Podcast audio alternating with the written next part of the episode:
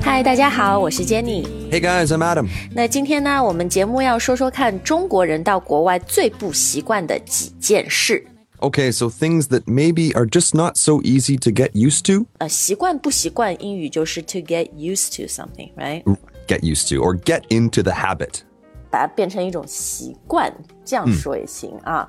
好，那今天这集秀的灵感呢，这个 inspiration 是来自于我现在是 呃上海、加拿大两头跑，因为这先生的工作这各种家庭的原因，anyway，但是 我到了加拿大以后就。发现呃，真的很多那种不习惯的事情是我自己完完全全没有想到的，呃，所以 hopefully today my personal experience will be useful to you。那我其实今天也特别想听听，就是如果我们的听众你身在海外的，对我讲的这几件事情，do you resonate with them？有没有共鸣？然后也可以分享大家自己最不习惯的事情啊，我们一起来吐槽一下海外的生活。好，那大家到开言英语的微信公众号“开放的开，语言的言”，就能找到今天非常有意思的推送了。 Okay, Jenny, well, I, I know I'm dying to know what do you think is the hardest thing to get used to? 第一件，然后我到现在还经常弄错的事情就是丢垃圾。Oh, yeah, this is a huge difference. 诶，丢垃圾英语可以说 Throwing out your garbage. throwing out your garbage。这个.啊、so simple. It it should be a no-brainer. 我们上次节目教大家，对吧？想都不要想。但是，guys，啊，这个北美啊，它现在它很环保，样样东西都要叫你 recycle。 Yeah, of course, recycle. This is, the, for me, that's just the most obvious thing. Recycle 就是垃圾要就是分类再循环。Let me tell you why 这个东西让我就是 really can get used to。比如我现在在的那个办公室，每天我吃完午饭以后丢垃圾，那里放着六个不一样的垃圾桶 Or the garbage can. ，garbage can。然后呢，这六个垃圾桶上面只有一个写着 garbage，写着垃圾。然后你要望着这六个，你然后你就一个个的去 study 去研究它，就发现第一个上面写着什么 mixed paper，是让你丢各种各样纸类的东西的。然后呢，什么 mixed container， Oh. Oh, wow. I, I, I don't even know if I know what that is. Mixed container. container 就是瓶瓶罐罐容器哦，compost 还有一个东西 Oh, that's easy. Yeah, that's the easiest one. That's, you know, if you don't finish your food, you just put that in the compost. ，compost 就是做化肥的是吧？fertilizer。 Um, when it's the garbage can, we might say uh, organic. It's the organics or organic. 对，后来我就发现你们对这些东西的 label 这个名称还都不一样。天哪，就丢一个垃圾要搞几分钟，因为你要真的把一样东西全部 deconstruct 拆解下来，It, you know, it's always different in every city. 所以你看，就是 throw away your trash 丢垃圾再平常不过的事情。哎，在国外你也是。好，那嗯，讲完了丢垃圾，另外一个我不适应的事情呢，就是过马路呀，坐公共汽车这种。Okay, so one thing we have to do back home if we want to cross the road or cross the street, you have to push a button. 对，所以有的时候你在那等了半天，那个灯都不跳，后来你发现啊，I didn't press the button，就是那个行人对那灯那儿，其实不是每条路都有，但只是有一些可能人走的没有那么多的。 Ah, 对吧他就说，哦，这样比较 efficient，比较有效率。你没有人 press，没有人去按那个 button 的话，它就永远是绿灯，让车可以通行。嗯，哎，其实你看我。以前在国外，在在那个澳大利亚留学，其实澳大利亚很多和北美这边还是不太一样，而且可能也是 with a different time，也过了十几年，对吧 ？Things have changed 。对，呃，讲好过马路，另外一个就是搭公共汽车，so taking the public buses，嗯，你要下车的时候。So a lot of buses, at least in Australia, uh, you also press a button. to Right. let the driver know that you're getting off the next stop。对，然后你庆个铃，他下一站就会停，因为他们很多时候。 就是那种坐的人，就是那线路不是很 popular，他也不会每站停嘛，对吧？然后在加拿大是是一根绳子 Ah, okay, you gotta pull the cord.，the cord pull the 啊 cord。我后来发现，我 pull the cord，他也不开门，也不让我下，所以 did stop，、但是那个门不开，结果站在我旁边一个人，他 所以 just press he pushed the door for me，我才发现哦，其实你自己推一下那个门就开了。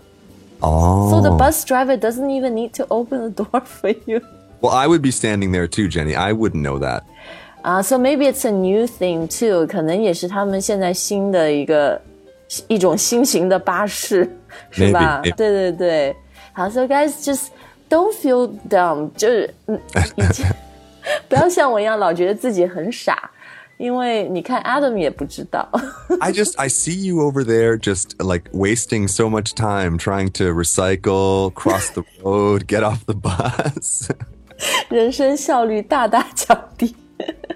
没有没有，其实就是这些事儿，我今天讲出来也不怕大家笑话我，因为就是这样，你们出去的时候呢，给大家做好一种准备啊。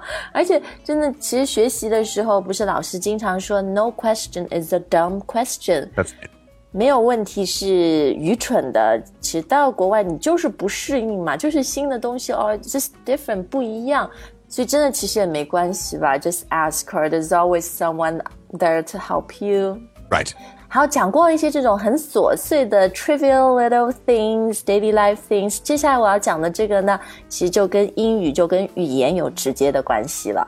All right. Okay, so this is another thing that is not always easy to get used to. This is small talk. 啊，对，就是这种寒暄，而英语你们也可以叫 pleasantries，right？ Pleasantry, yeah. The pleasantries 就是 being nice，对吧 Right, 嗯 right, 很友好的。其实我说这种 small talk 不是说跟什么同事啊什么之间，而是跟 like total strangers 完全不认识的人，比如呃什么你你去超市买个东西，收银员，或甚至有的时候。电梯里碰到一个人你完全不认识的，但只有你们两个人，好像总要稍微讲点话，hello hi 寒暄一下，Right. Actually, even for me, when I go home, I, I'm sometimes surprised. Like I forget how many people, um, how many strangers just want to say hi. And I, you know, oh, Why are you saying saying hi to me? Do I know you from somewhere? right, right. Yeah. Do I know you?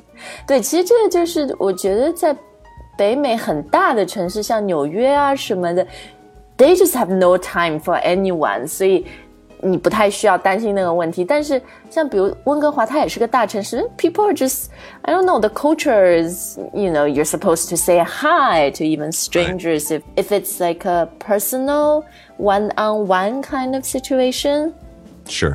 我现在给大家总结几点很有用的 small talk，最广泛、最通用，你可以跟任何人说的，比如电梯一上来只有一个人， 很尴尬，那就 hi 一下，hello 一下，morning 一下，然后下电梯的时候，have a good day，have a nice day。 Yes. Yeah. Or in Canada, we even say just have a good one. Oh, I like this one. This is like a 就是作弊 cheat one for me，因为不管是早上、中午、晚上都可以用，我觉得。 Right. 对，因为我要讲到这一点，就是后来我也会发现，根据一天不同的时刻，你要讲的话还不一样。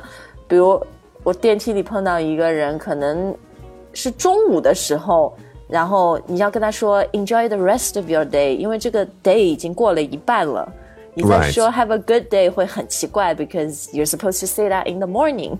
Right. Right. If you say enjoy the rest of your day at yeah i- i- at nine o'clock at night, that sounds very very strange. 啊，对，到晚上的时候呢， 你又要换一个别的，就是什么 enjoy the rest of your evening 这样。对，反正所以呢，最后我觉得还是跟大家说，just say have a good one。Have a good one. Yeah. Yeah. Yeah. 好的，最后呢，我们说说这个吃。You know, speaking of food and eating，我觉得现在其实到一些北美大城市，因为中国人很多，中国的文化这个影响也很广。其实华人的东西真的处处都买得到。就是我前两天还买了三只松鼠的零食。但说到吃，我觉得我不习惯，就是国外那个冰箱，Why are they so cold？ 怎么 Why 这 are 么？ yours Why are yours so warm? 你们的冰箱怎么这么冷啊？ I, I, I guess. Well, you know, we always have. Uh, I guess we should say uh, uh, fridge. We- The word for Fridge, uh, yeah, yeah. 冰箱 is refrigerator, but nobody says refrigerator. We say fridge. Are they cold? 我觉得它的那个 default 就是出厂设置，就是你放的那一档就很冷，就是、我真的觉得我冰箱里放的东西放进去几个小时，上面就结了一层 frost，一层 霜。And I didn't even put it in the freezer，我还不是放在下面冻起来的。对，我就好像感觉特别 powerful。还有一个事情讲到吃，我不习惯的就是各种各样的东西你都能生吃，like Oh, so eat it raw. food that you n- didn't know can be You can eat eaten raw. raw。 Wow. 我讲到 Such 这 as？个，such as 就是各类蔬菜， Oh, okay. 比如说西兰花， Oh, broccoli. 还有什么花菜。 Cauliflower. Yeah, cauliflower you can eat raw. Sure. 可是在中国没有人会生吃西兰花和花菜。 Well, you guys don't have the the dipping culture, right? I mean, all of these food 又 broccoli, 来了，蘸一个酱。 cauliflower. You can dip it in, in all sorts of delicious dips. Very healthy. And the other one is mushroom. Oh, 蘑 yeah, 菇 mushrooms. Mm, my favorite. 你生吃吗？这东西生吃不会中毒吗？ I would not eat a raw mushroom. That I've I've I'm getting better at eating mushrooms, but they they need to be cooked for me. But broccoli and cauliflower, no, that's sure I would eat those raw. 可是那个很硬，they're Yeah, they're pretty hard, but you know, like you have healthy teeth. It's okay. Have to chew. in any case，当时就是觉得啊，怎么超市里这种东西都让你买回去直接就生吃，什么 broccoli、cauliflower。然后后来我就发现，哎，它也有个妙用，because for you guys, like you said, it's you almost snack on them，就是当小零食。It's a healthy snack，对吧 Right 超市有卖那个切了一块一块的什么 broccoli、cauliflower。我后来发现，哎，我们中国人不习惯生吃这个这个东西，至少我可以买过买回来直接就炒，也省去了我自己要去洗它、切它的那个时间。Repurpose it for our lifestyle 。 好的，呃，我们今天呢就讲了一下我自己，哎，这这这最近两个月在加拿大生活的一些感想和呃经历啊。我觉得在北美生活的一些朋友，不知道 能不能引起你们的共鸣？诶，有哪一些事情是让你一去的时候 threw you off for a loop，让你特别不习惯的，到现在还觉得嗯怪怪的，都可以在我们的微信留言底下告诉我们。好，也希望通过我们今天的分享呢，我们在国内的听众，你对海外的呃生活文化有了一个认识，有了一个见解。那我们开言英语其实就是这样把语言学习和海外的生活。融入的很好的一种英语学习方式。You know, we want to bring you authentic culture as well as authentic lifestyle. Absolutely. 对，正宗的语言，正宗的文化。听了我们那么久的节目，大家也知道，我们除了这个文化脱口秀双语的以外呢，我们还有一个完整的开言会员课程库。我们每天都会发布全英语的课程，呃，有更多有意思、实用的英语内容，大家可以现在加入学习一年，只要六二九。那也希望在我们的会员课程里面，你能够学到。更加多的英语。OK，we、hope you've enjoyed today's show and we'll see you next time. 再见。 Bye, guys.